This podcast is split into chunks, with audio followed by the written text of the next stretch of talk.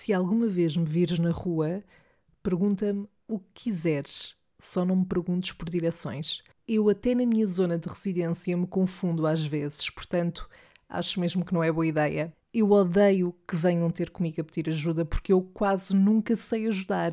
Eu já mandei pessoas para sítios que eu não sei onde é que elas foram parar. Eu sinto que se elas voltassem a cruzar comigo, matavam-me.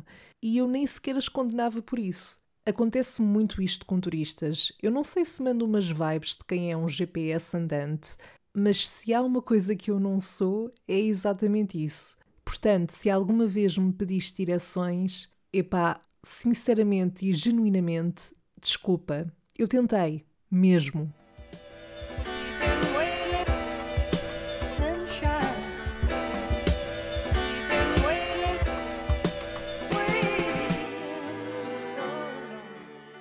Olá, Sherry!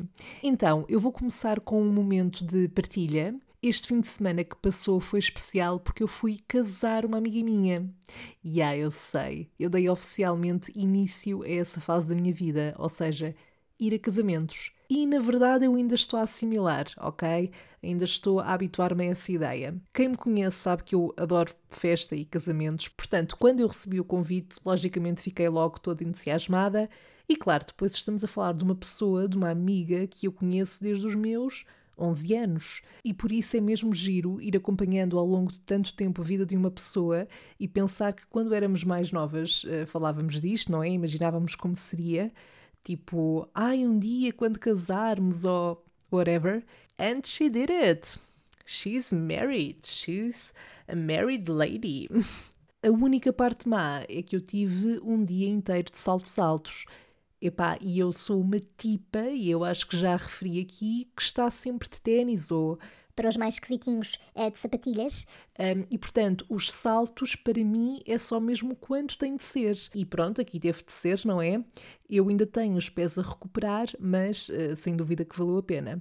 Bom, partilha feita, vamos então ao tema de hoje. E a modos que, para este episódio, eu decidi vir aqui partilhar um top de situações e contextos em que eu odeio estar inserida, que são super desconfortáveis para mim e que eu acredito que seja muito relatable para ti e para muita gente. Portanto, vamos lá começar.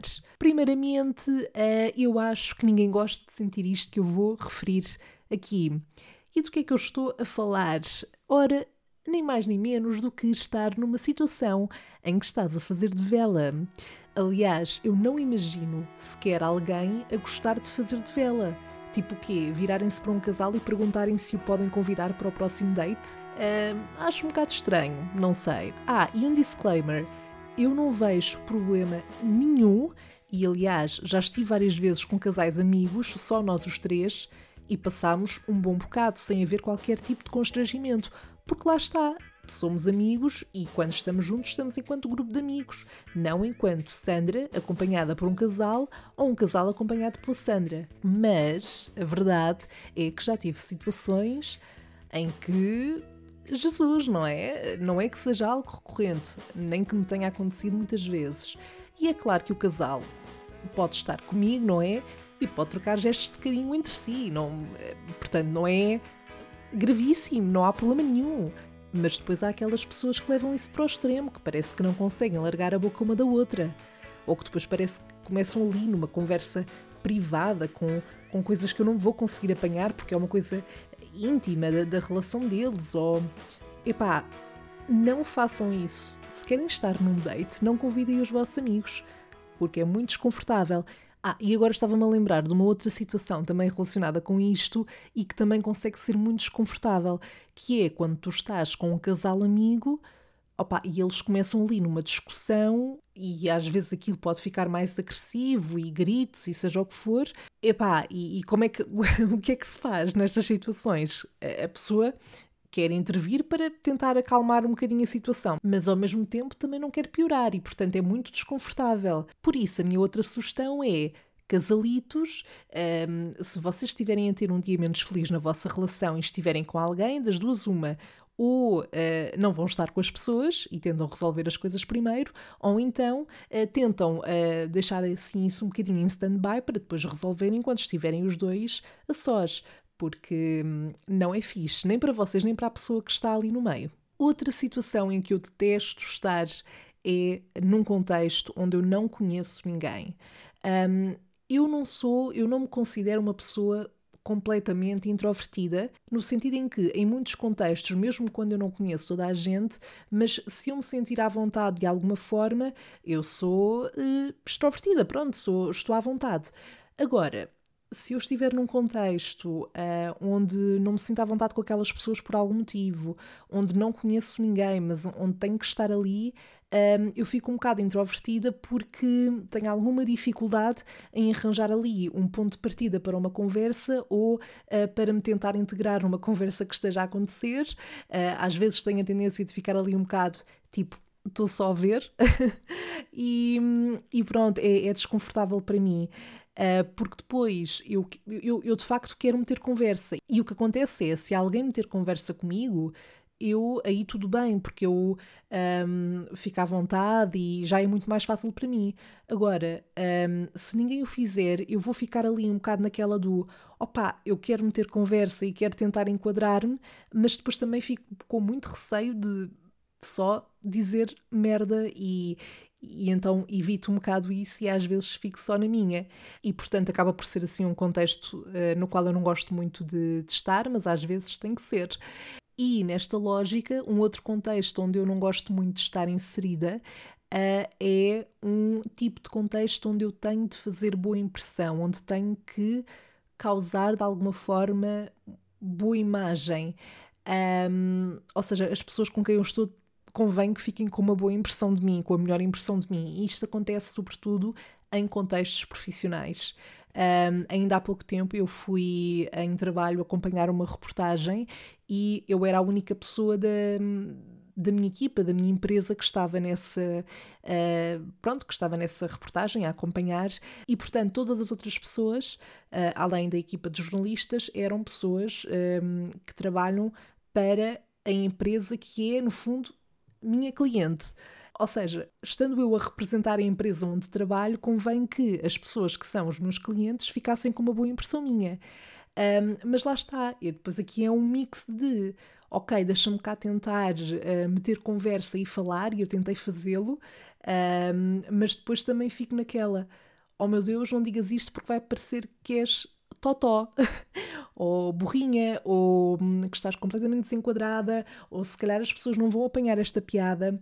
Pronto, eu acho que correu relativamente bem, mas acaba por ser uma situação um bocadinho estressante para mim, porque eu sinto que eh, estou a ser analisada de alguma forma, mesmo que não esteja a ser, mas acaba por ser um contexto onde isso se proporciona e, uh, inevitavelmente, eu acabo por estar constantemente a analisar-me a mim própria. Tipo, tudo aquilo que eu faço, a forma como eu respondo, se eu acho que respondi de uma forma um bocadinho mais. Um, não sei, que eu considero que foi parva ou escusada de alguma forma, ah, não sei, queria dar um exemplo, mas agora não me está a ocorrer nenhum. Um, mas pronto, eu depois fico ali a remoer um bocadinho naquilo. Portanto, não é bem o meu tipo de uh, contexto preferido, mas uh, confesso que às vezes dou por mim num desses cenários que acho que vão correr muito a mal, ou têm tudo para correr mal, ou, ou nos quais eu me posso espalhar ao comprido, e depois acaba por correr muito bem. Portanto, nunca se sabe, não é? Onde eu também não gosto nada de estar é no meio de um debate onde eu não estou por dentro do assunto. Uh, portanto, onde estou com um grupo de pessoas, por exemplo, que começam ali a debater um assunto no qual eu não estou, ou do qual eu não estou a par, ou que não aprofundei ainda muito, não fui ler muito sobre o assunto ainda, ou hum, ainda não tenho uma opinião muito uh, bem formada em relação a esse assunto, ao ponto de poder partilhar e defender argumentos, e portanto acabo por ficar ali numa posição, lá está, mais calada e a assistir, tipo, lá está, estou só a ver. E pronto, as pessoas que estão ali mais envolvidas no debate provavelmente nem se apercebem disso, mas eu fico self-conscious uh, no sentido em que fico ali a pensar: ok, Sandra, mas tenta tipo integrar-te na conversa e no debate e mostrar que tens uma opinião sobre o assunto, mas lá está. Eu, eu acho que isto também tem a ver com aquele problema do eu fico muito a pensar se aquilo que vou dizer não é parvo. Obviamente que no cenário oposto, portanto, quando eu estou muito confortável em relação a um determinado tema, a um determinado assunto, em relação àquilo que se está a discutir e a debater, aí eu estou super à vontade porque estou segura das minhas ideias e daquilo que eu penso sobre esse tema. Agora, quando isso não acontece, eu tenho a tendência a ficar ali mais resguardada, de certa forma, e pronto, fico desconfortável. A verdade é que isto já não me acontece há um bom tempo. Eu acho que isto acontecia há uns anos em, em alguns grupos em que eu estava inserida, um, mas agora já não. Se calhar poderá acontecer algumas vezes num contexto mais formal ou profissional, mas no dia a dia, as pessoas com quem eu mais falo e discuto vários temas são uh, pessoas que, que, partilham a maior parte dos meus eh, interesses e, e, portanto, isso facilita imenso. Um outro cenário que é terrível é quando há uma confusão num sítio público uh, que está a acontecer mesmo ao meu lado. Isto por acaso aconteceu muito recentemente. Eu fui beber um café e ler um livro uh, e estava um casal sentado ao meu lado um, que é abordado às tantas por um senhor que estava a pedir dinheiro. Pronto, e aquilo poderia ter-se resolvido como numa grande parte dos casos, em que as pessoas ou dão alguma coisa ou não dão nada e a outra pessoa vai embora e tenta outra mesa ou outras pessoas, pronto. O que aconteceu aqui foi que o senhor continuou a insistir e a pedir dinheiro, e depois aquilo. Eu, eu vou resumir um bocadinho a história, não vale a pena estar aqui a entrar em muitos detalhes, mas pronto, a conversa acabou por ir ali parar ao racismo, à xenofobia, e portanto o senhor que uh, estava sentado na mesa, que fazia parte do casal, às tantas passa-se, levanta-se e começa a agredir o senhor que estava a pedir dinheiro. Uh, e aquilo foi uma grande confusão. E estava a acontecer a um metro de distância, e portanto eu estava sozinha e eu estava mesmo quase a levantar-me a intervir e tentar uh, acalmar a situação de alguma forma. Uh, e depois o senhor que estava a pedir dinheiro estava sem máscara também, e depois aquilo também gerou ainda mais confusão. Mas a verdade é que, sou-te sincera, eu fiquei, eu cheguei a um ponto em que fiquei com medo, porque aquilo começou a entrar mesmo pela agressão física, houve capacetes de mota serem atirados no ar, uh, com vidros a estilhaçar e a mesas onde estavam crianças e tudo. Ou seja, foi uma grande messe. Um, a polícia foi envolvida e pronto, a situação acabou por se, por se resolver. Mas eu fiquei ali numa posição em que uh, uma parte de mim, obviamente, queria levantar-se e tentar resolver a situação de alguma forma. Houve ali pessoas que uh, acabaram por intervir, um, nomeadamente homens, porque lá está, depois também há esta questão, eu não vou mentir, eu fiquei com algum medo, uh, fiquei com algum medo de uh, estar a envolver-me numa agressão física e acabar por sair dali também um, magoada, mas já tinha o telefone a postos para ligar também à polícia, que entretanto acabou por aparecer, portanto não foi necessário, porque há ali um posto, onde eu estava há um posto da polícia perto, portanto, enfim, mas resumindo e baralhando, este tipo de situações deixa-me muito aflita, porque, primeiro, eu detesto conflito e uh, fico mesmo muito ansiosa com isso, e depois aquilo acabou e eu fiquei a pensar que, que queria ter feito alguma coisa para aquilo não ter, se calhar, tomado as proporções que tomou, mas também ao mesmo tempo não sabia o que é que poderia ter feito. E não foi a primeira vez em que eu tive assim num contexto semelhante de todo. E pronto, mais do que ser uma situação desconfortável, neste caso é sobretudo uma situação que me deixa muito. Um tipo de situação, aliás, que me deixa muito ansiosa, não é de todo uh, um cenário em que eu gosto de estar. Bom, avançando, uh, outro cenário, outro contexto onde eu não gosto nada de estar, sobretudo quando fico na posição em que, em que fico, uh, é quando estou a ter uma discussão intensa com alguém e parece que me esqueço de todos os meus argumentos, ou pelo menos da maior parte, ou pelo menos dos argumentos que valem a pena envolver naquela discussão. E depois, o que é que acontece? Um clássico, não é? A discussão acaba passado umas horas ou menos, eu lembro-me de tudo aquilo que eu queria dizer e começo a pensar: oh meu Deus, como é que eu não disse isto? Eu com isto tinha ganhado a discussão, certamente. Bom, vamos ser sinceros, ok? Ninguém gosta de perder uma discussão. Por favor, que atire a primeira pedra quem gosta de. Ah, perdi aquela discussão, que bom, adoro esta sensação, adoro a sensação de perder. Pode haver pessoas que são menos hum, orgulhosas do que eu e eu aceito isso. Uh, mas, sobretudo quando sabemos que temos a nossa razão, ninguém gosta de perder uma discussão. Rimou. Se calhar eh, dava para fazer aqui uma boa rima, ou um bom ditado. Claro que eu, uh, sobretudo agora mais crescida, é, sem saber nada da vida, mas é, se calhar um bocadinho mais crescida do que quando tinha 15 anos, não é? Pelo menos assim esperamos. Claro que o faço por pôr o meu orgulho de parte e sei reconhecer quando estou mal e quando não reconheço logo, provavelmente chego lá passado algum tempo. Ai, mas quando eu estou lixada e depois parece, parece que só me irrito mais com a pessoa. Enfim, a verdade é que eu odeio discutir, lá está, é a tal questão. Eu odeio estar numa situação de conflito, eh, muito menos quando estou envolvida nesse mesmo conflito. Mas ao mesmo tempo, não vou mentir, eu acho que às vezes eh, faz falta uma discussãozinha. E atenção, não é ao nível tóxico, lá está, um, mas acho que há discussões que mesmo que mínimas, e sobretudo as mínimas, uh, são precisas, no sentido em que uh, nos fazem também olhar para as coisas de outra forma, de outra perspectiva, uh, levam-nos a trabalhar, se calhar, certas formas de ver as coisas, de nos comportarmos, de reagir, de interpretar determinadas situações. Hashtag psicóloga Sandra. Mas pronto, não sei se isto faz sentido o que eu estou a dizer. Eu acho que em qualquer tipo de relação é bom as pessoas não estarem sempre de acordo, ok? Mas aquelas discussões mais intensas, pronto. Não é o meu cup of tea, ok? Não é. E por falar em discussões e em dramas, Sandra Faria não é uma fã de dramas familiares e muito menos quando me metem no meio. Por exemplo, um... quem nunca, se calhar, quem nunca, muita gente que tem famílias saudáveis, provavelmente, não é? Mas quando há familiares que cortam relações e depois fazem de ti tipo mensageiro ou, ou põem-te numa posição em que tens de escolher quase um lado ou que se metem a falar mal dessas pessoas e a causar intriga de alguma forma e lá está, acabam por te fazer escolher um lado de certa forma, mas tu não queres escolher nenhum lado porque só não queres estar no meio daquilo. Bom, não é que eu tenha uma família tóxica, não é esse o caso. E um, eu acho que arrisco-me a dizer que a maior parte das famílias tem os seus dramasitos. Há umas que são mais intensas, há outras que são uh, mais. Eu não, eu não lhes quero chamar normais, uh, mas eu acho que é normal haver às vezes ponto de, uh, pontos de discordância, no fundo, não é? As pessoas não são iguais, não pensam da mesma forma por serem da mesma família. portanto, isso é, isso é normal. Depois há aqueles stress em relação a heranças e não sei o quê. Parece que estou a dar a vibe de que estou numa família super tóxica ou que está sempre a ter dramas. Não. Uh, não, é, não é o caso.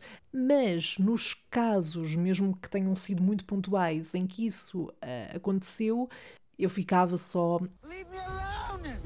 Leave me alone! Leave me alone! Eu tinha aqui apontado também uma outra situação, mas eu acho que já acabei por dizer isto aqui um bocadinho há pouco um, que é o, o, tipo de contexto quando estamos a ser avaliados de alguma forma. Lá está, sobretudo em contexto profissional, diria eu. Porque eu acho que na escola, pronto, é uma coisa que, que faz parte e depois, ao mesmo tempo, ninguém nos vai despedir da escola, não é? Agora, quando somos colocados à prova em cenário profissional, um, e queremos mesmo, mesmo mostrar que somos capazes e que, uh, e que fazemos um bom trabalho, um, às vezes, pronto, isso é muito estressante, não é?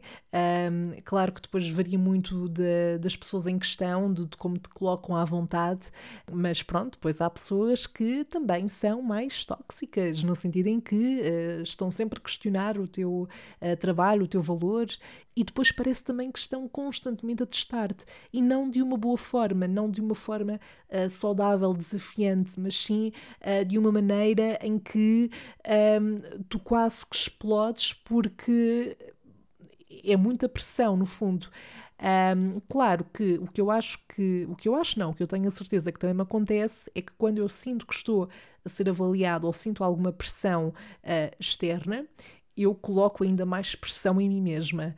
E pronto, eu acho que isto depois acaba também por ser um bocadinho mais agressivo quando eu não estou na minha zona de conforto uh, ou em, em ou num contexto onde eu não esteja super confiante e à vontade. Mas, como eu referi no início deste episódio, eu diria que todos estes pontos que eu referi aqui, se calhar uns mais do que outros, Uh, mas acabam por ser um bocadinho relatable a todos nós, não é? Uh, eu acho que pelo menos uma vez na vida já tivemos num destes contextos, uh, ou iremos estar. Obviamente que há pessoas que se calhar não ficam tão ansiosas como eu fico em determinadas uh, circunstâncias ou não ficam tão desconfortáveis, porque isto também varia, uh, tendo em conta a personalidade da pessoa, não é? Mas também não vejo assim ninguém a dizer em qualquer um destes casos: ai, adoro, adoro estar nesta situação e acho que é super confortável, é uma coisa que eu adoro. Não sei, parece-me difícil, mas isto pode ser eu na minha bolha, não é? Na minha perspectiva das coisas. E pronto, foram estes os tópicos, os uh, cenários, aliás, de que eu me lembrei uh, para partilhar contigo. Obviamente, partilha comigo se também sentes o mesmo, se é relatable para ti, um, se, se te lembras de mais algum contexto que seja extremamente desconfortável e partilha tudo comigo. Agora vamos passar à nossa bela rubrica O que é que a Sandra faria?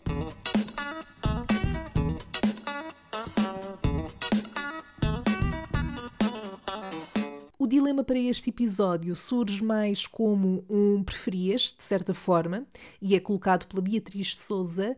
E a Beatriz pergunta: o que é que a Sandra faria? Participava no Fear Factor ou num reality show da MTV, por exemplo, o Room Raiders ou Next. Beatriz, um, olha, eu tenho que começar por te agradecer porque este dilema, ou este preferias, vá, trouxe-me muita nostalgia. Eu hoje em dia não vejo reality TV, sou muito desligada desse formato, mas quando era miúda, mais miúda, aliás, uh, tipo criança, pré-adolescente, adolescente, eu estava sempre a ver a MTV e eu lembro-me tão bem de ver Room Raiders e eu já nem me lembrava do nome do programa, mas há, há tempos até tinha falado disto com uma amiga minha e, portanto, obrigada por me teres lembrado. E o Next também, eu adorava o Next a ideia era tão estúpida. mas, mas eu acho que isto era uma coisa muito comum neste tipo de programas, não é? A ideia base era um bocadinho parva, mas entretém. Portanto, a gente via. Uh, e também estava a lembrar-me agora de um outro programa que na altura estava muito na berra também. Eu lembro-me de imensa gente falar disto, que era o Sixteen and Pregnant. Mas eu neste certamente não gostaria de participar de todo. Portanto, eu diria que, uh, e respondendo ao teu dilema, Provavelmente o Fear Factor é um programa mais aliciante, mas eu tenho cagufa e eu não gosto dessas coisas que assustam. Portanto, eu acho que ia para um reality show da MTV e, neste caso em particular, entre o Room Raiders ou Next, talvez uh, o Room Raiders. Acho até engraçado o conceito de uh, escolheres alguém para ir a um encontro, acho que, era este, acho que era esta a base do programa, com base no quarto da pessoa, na forma como ele está organizado uh, e naquilo que realça e sai à vista sobre a personalidade da pessoa. Portanto, acho que é isto. Espero ter respondido de forma competente ao teu dilema, Beatriz, e obrigada por teres enviado. E pronto, é isto, Sherry. Uh, estamos conversados por agora. Eu espero ter sido boa companhia. Conto contigo no próximo episódio para mais uma conversa de café. E o resto, já sabes, vamos falando pelas redes sociais, salvo seja podcast no Instagram e no Facebook. Envia por lá os teus dilemas, podes fazê-lo por mensagem de voz ou texto. E claro, diz-me também o que é que achaste deste episódio, se te identificaste com as situações e os contextos que eu destaquei aqui e, no fundo, se somos o mesmo tipo de pessoa ou não. E está tudo bem com isso, ok? e pronto, tenho dito. Bye!